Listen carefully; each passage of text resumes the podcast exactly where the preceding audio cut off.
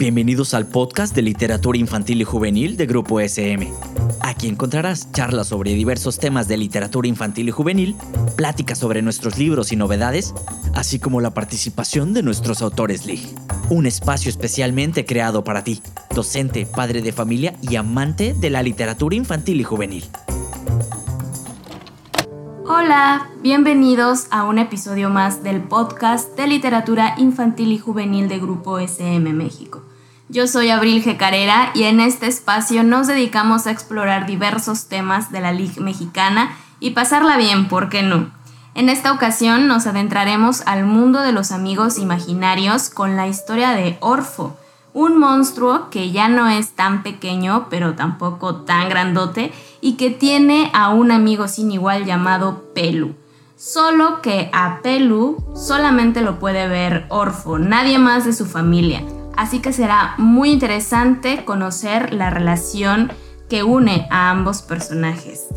Este es un libro escrito por Nuria Gómez Bennett, quien hoy nos acompaña y que además es pedagoga y escritora. Desde que sus hijos eran bebés empezó a hacer guiones de radio y le gustó tanto que no ha parado. Le encanta escribir escenas con efectos de puertas, timbres o caballos a galope. Es autora de muchos cuentos y algunos hasta han ganado premios.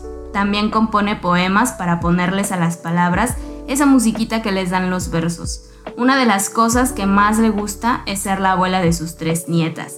Con su esposo Pablo cultiva frutales y verduras en el campo, donde viven la mitad del tiempo, y hacen mermeladas que llevan versitos en la etiqueta. Tiene dos perras, Tinta, que ya está vieja, y Sepia, una cachorra.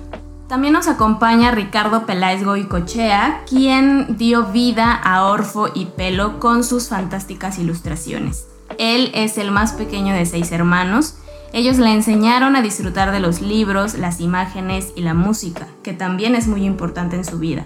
De niño le gustaba dibujar como una forma de juego y hacer historietas con sus amigos. Cuando creció, eligió estudiar diseño gráfico. Ha participado en todo tipo de publicaciones pero prefiere los libros para niños, porque ellos observan más atentamente los dibujos. Valora mucho la opinión de sus hijos, que suelen ser los primeros en ver sus ilustraciones. A él le gustaría que su trabajo se quede en la memoria y el corazón de los lectores. Nuria, Ricardo, muchísimas gracias por acompañarnos en este episodio. ¿Cómo están? Hola, eh, pues muy bien, aquí contentos de empezar a acompañar el nacimiento de Orfo de estas charlas para que los lectores lo conozcan, sepan de nosotros como los, los autores, la autora, el ilustrador. Hola, mucho gusto, muy contentos de estar aquí también. Gracias, Abril. Gracias a ustedes. La verdad es que Orfo es un libro que disfruté muchísimo. Creo que el tema de los amigos imaginarios es algo que sigue siendo muy emocionante y justo por ahí quería iniciar la conversación preguntándote, Nuria, ¿por qué hablar de este tema de los amigos imaginarios y cómo es que Orfo surgió en tu mente? Ok, bueno, primero que nada tengo que decir aquí que este proyecto nace por iniciativa de Ricardo, básicamente, porque Ricardo un día me invitó que hiciéramos juntos un trabajo. Así nomás me dijo, vamos a hacer algo este, para publicar. Y, y bueno, pues me puse a pensar qué haríamos. Bueno, lo íbamos a hacer nada más nosotros dos, con, con, esperando luego promoverlo y ver a ver a quién le interesaba publicarlo. Y pensando en eso, pues me senté a trabajar. No habíamos, ¿verdad, Ricardo? Pensado ni para qué edad ni nada, ¿verdad? No, pues yo sabía que quería ponerle imágenes a algo escrito por ti, versos, historias, pero pues era esperar a ver qué surgía. Bueno, pues yo no sé cómo es que se me ocurrió, pero sí, sí, sí me acuerdo que se me ocurrió que la historia tenía que ser para niños muy chiquitos, porque como muy bien dice Ricardo, son los que mejor se fijan en las ilustraciones y teniendo un ilustrador como Ricardo, pues era más padre hacer un libro que requiriera de mucha ilustración a hacer un libro para niños más grandes que por lo general llevan ya viñetas o menos ilustraciones. Entonces digamos que primero fue la idea de hacer algo para niños de esta edad en la que ya comienzan a ser un poquito independientes, a lo mejor se saben poner los chones, a lo mejor se están aprendiendo a poner las agujetas. Ahí me ubiqué y entonces recordé que esa es la edad en la que mis hijos tenían amigos imaginarios y pensé en hacer eso, ¿no? De mi propia experiencia. Este, porque me acuerdo que sí, que los amigos imaginarios de mis hijos eran gente padrísima. Entonces, así nació la cuestión. Ah, qué genial lo que nos compartes, Nuria. Saber que Ricardo estuvo involucrado desde el principio en este proceso. Entonces, sobre esa línea, me gustaría mucho saber, Ricardo, si nos puedes contar o compartir un poquito de tu proceso creativo, cómo fue que Orfo se fue delineando en tu cabeza también. Pues el ilustrador tiene que involucrarse ante todo eh, sentimentalmente con las historias. Es muy importante que las historias uno las quiera para poder empezar a imaginarlas. Y el, trabajo del ilustrador es crear un universo que acompañe las palabras, como en el caso de una narración escrita, porque hay narraciones eh, que se escriben pero que no llevan palabras, ¿no? historias mudas que existen. Pero en el caso de, de esta historia que además iba a llevar palabras, es muy importante que uno empiece a visualizarlas en la mente y para eso uno tiene que involucrarse sentimentalmente con ellas. Y creo que algo que se nota que, claramente en el trabajo de Abril y que yo comparto, de, Abril, de Nuria, perdón, y que yo comparto enormemente, es eh, la importancia que tienen para nosotros los, los críos, los hijos. A mí me han formado mucho también mis hijos en mi desarrollo profesional. Eh, los tomo mucho en cuenta, los observo, aprendo de ellos eh, identifico cómo leen y ven en el mundo y es algo aparte de fascinante, muy enriquecedor. Entonces, para yo empezar a crear el universo visual de un proyecto eh, para niños, lo que pienso es en, en, cómo a mí también y cómo les gusta a mis hijos eh, la atención que se les presta. Entonces, eh, aquí era fundamental y fue con lo que empezamos a parir un poco la apariencia visual del personaje. Fue lo, primero que, que, empezamos a trabajar, la apariencia que tendría este, este pequeño personaje Orfo. Y eso es, digamos, la base de todo, empezar a, que el lápiz corra sobre el papel y que surja aquello que, que, a mí me gustaría ver. Pienso mucho en el lector que yo era, ¿no? Eh, y lo que deben de decir las expresiones, la fisonomía, la apariencia, la gestualidad y la capacidad actoral que tiene que tener un personaje en el papel, ¿no? Eso es fundamental y por ahí empezamos. Muy bien, muchas gracias. Y ahora que están mencionando la experiencia con sus hijos y que también los amigos imaginarios tienen presencia en la vida de los niños más pequeños, estaba yo pensando que puede ser que para muchos niños los amigos imaginarios representen tal vez creatividad o autonomía. ¿Qué otras cosas piensan ustedes que los amigos imaginarios pueden representar para los más pequeños? Bueno, yo creo desde el fondo de mi corazón que si todo el mundo tuviera todavía a su amigo imaginario de la infancia, el mundo sería mejor, de entrada.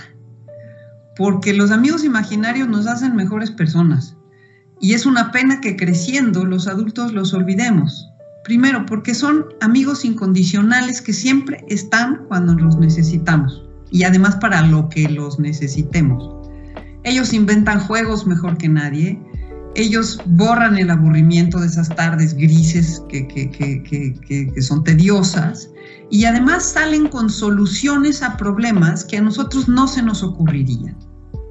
Muchas veces viven vidas con problemas similares a los que los niños viven casualmente y entonces aportan soluciones, lo cual también es muy bonito. Y por otro lado, ah, son una buena compañía son una buena compañía en un planeta en que la gente en general no sabe estar a solas y estos son compañía estando a solas. Cuando tenemos una amiga imaginaria, estamos felices a solas. Nos basta y nos llena nuestra propia compañía y la de la imaginación.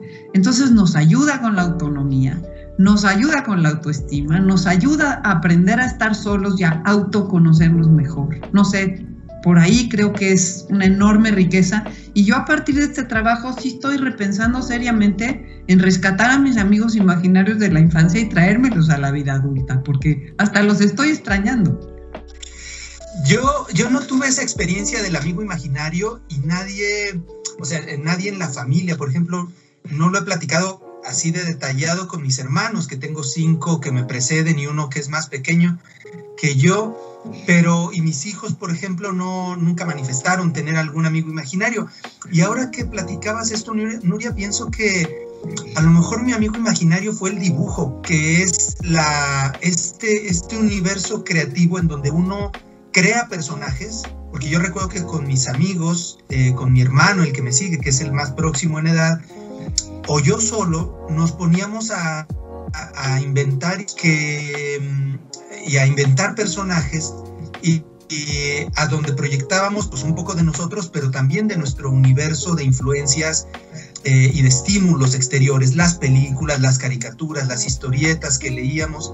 Entonces creo que efectivamente, ahora que hablabas de, de cómo hace mejores personas, yo diría que amigos imaginarios o procesos o actividades creativas son similares en eso, en que, en que ayudan a que la mente trabaje, trabaje eh, de una forma creativa, que yo creo que eso es fundamental para salvarnos, ¿no?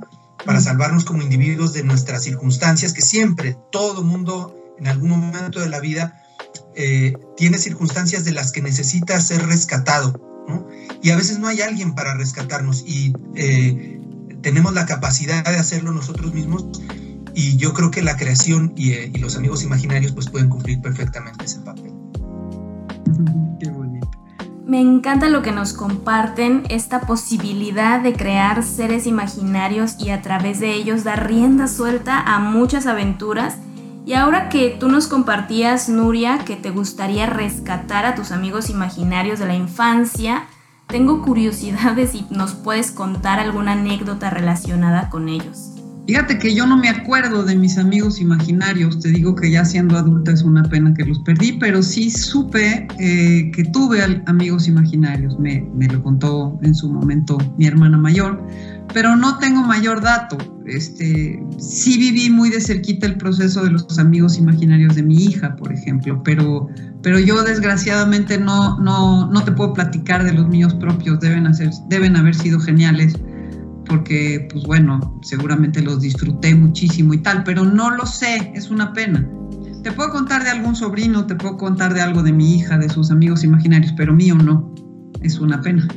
Ah, pues yo muy encantada de que nos puedas compartir alguna anécdota de amigos imaginarios, aunque no sean necesariamente tuyos. Pues mira, una de las cosas de los amigos imaginarios que yo he, que yo he sabido de su existencia a través de sus propios amigos íntimos, personas vivas, este, eh, son los nombres, tienen unos nombres sensacionales. Por ejemplo, yo tengo un sobrino cuyo amigo imaginario se llamaba Jaguar. Como Jaguar, pero Jaguar. Yo no sé de dónde lo sacó, pero me parece genial. Y la amiga imaginaria de mi hija se llamaba Asila Pérez casualmente cerca de la edad en la que estaba aprendiendo las partes del cuerpo y yo le acababa de explicar cuáles eran las axilas. Eh, a los tres o cuatro días salió con la idea de que su amiga imaginaria se llamaba Asila Pérez. Y Asila Pérez tenía una capacidad fantástica que era volar, de tal suerte que María juntaba sus manitas como en un capullo y, y decía, ya va a venir Asila, abría sus manitas, las alzaba hacia el cielo y decía, ven. Entonces así la llegaba y aterrizaba en sus manitas y ella volvía a cerrar sus manos como capullo y se la llevaba a donde quiera que fueran a jugar. Y cuando ya era hora de merendar, me decía, no mamá, es que primero se tiene que ir así a su casa porque ya su mamá la está llamando a merendar. Abría de nuevo ese capullito de sus manos y la echaba al vuelo así para arriba y le decía, adiós, adiós. esa, es una, esa es una historia, ¿no? Qué linda. La de Asila Pérez. Qué hermosa y divertida historia. Muchas gracias, Nuria. Y Ricardo, tú ya nos dijiste que no tuviste exactamente la experiencia de tener amigos imaginarios, pero no sé si tengas alguna historia que te gustaría compartir con nosotros. Estoy acordándome eh, de que eh, de, mis tres hijos, el del medio, que ahora ya es todo un señor de, 26 años, eh, de, de pequeño, eh, bueno, la capacidad que tienen de inventar juegos los hijos y ocurrencias es impresionante. Y yo creo que más allá de los amigos imaginarios, todos eh, nos convertimos en algo en los juegos. Y eso le gustaba mucho a Roberto, a este, este hijo de, mis tres hijos, el del medio. Y una de las cosas que más me quedaron grabados fue la vez que se, que se convirtió en un cajero automático. Entonces se metió a, al, le sacó al bote de la ropa sucia toda la ropa y se metió allí, se puso la tapa del bote de la ropa sucia y me dijo que, que, iba a ser un cajero automático. Entonces el juego consistía en que yo llegaba a hacer operaciones al cajero automático y él desde dentro, con, metido en el bote y con la tapa puesta, pues se dedicaba a hacer ruidos de cajero automático. Entonces yo le, metía la tarjeta y él sacaba papelitos y demás. Entonces, bueno, pues es, es una suerte de, de personificación de robotizada que adquirió y bueno, eso se me quedó grabadísimo, la personalidad de cajero automático de uno de mis hijos. Ay, qué divertida historia también, muchas gracias. Y gracias a ambos por sus respuestas. Sin duda, conocer a Orfo y todo lo que implica el estar creciendo y además que se sienta acompañado por Pelu, conocer más de su amistad, creo que definitivamente nos antojará más de un lector a buscar a nuestros amigos imaginarios, como dice Nuria, recordarlos si es que los tuvimos y tenerlos ahí junto a nosotros. Ha llegado el momento de ir cerrando la conversación. No sé si a alguno de ustedes le gustaría agregar algo más.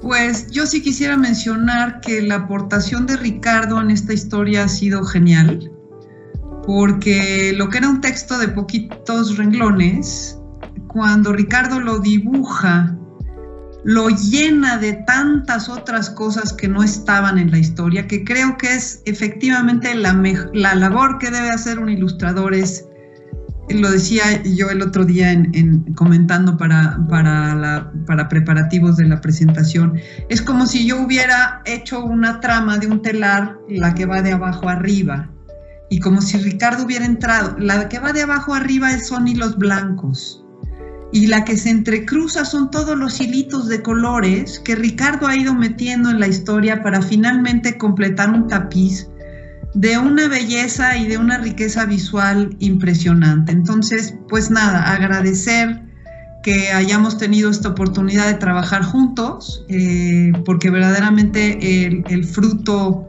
me parece que se ha visto enriquecido enormemente y ojalá que todos los que todas las personas que lleguen a comprarlo o a verlo o a y realmente lo disfruten, así como disfruté yo la sorpresa enorme de ver finalmente el libro terminado con las ilustraciones de Ricardo. Y yo pienso que, bueno, por un lado también agradecido, eh, porque es un sueño cumplido para mí trabajar con textos de, Nuria. Eh, conozco su trabajo radiofónico, sobre todo desde que yo era un jovenzuelo. Eh, y después poder ponerle imágenes al universo que ella propuso, pues es siempre un deleite. A mí, para mí la, creación de las imágenes significa la posibilidad de, conectar con la soledad que, tendrá el lector, que es la soledad que uno como ilustrador tiene ante su trabajo. Entonces, conectarnos, eh, autores y lectores, mediante el trabajo y todos esos detalles que invito con mis imágenes al lector a que se detenga en ellas.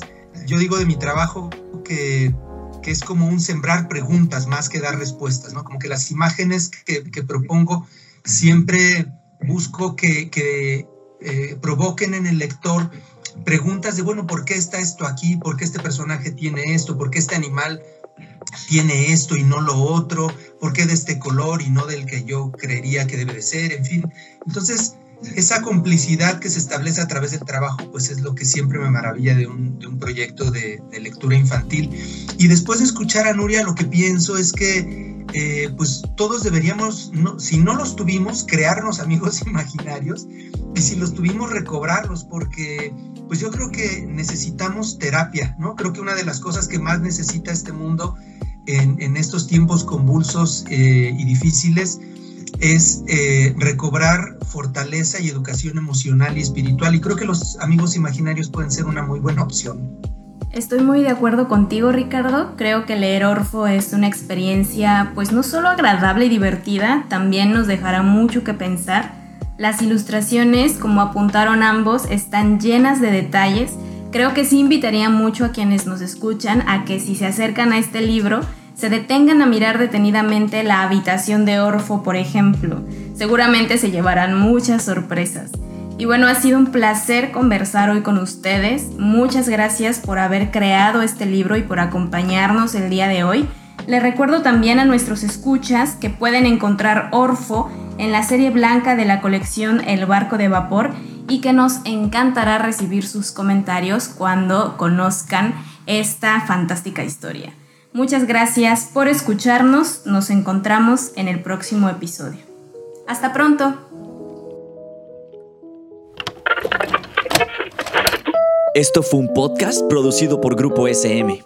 No olvides suscribirte al programa para que no te pierdas ninguno de los episodios. Síguenos en nuestras redes sociales y nos vemos en la siguiente ocasión.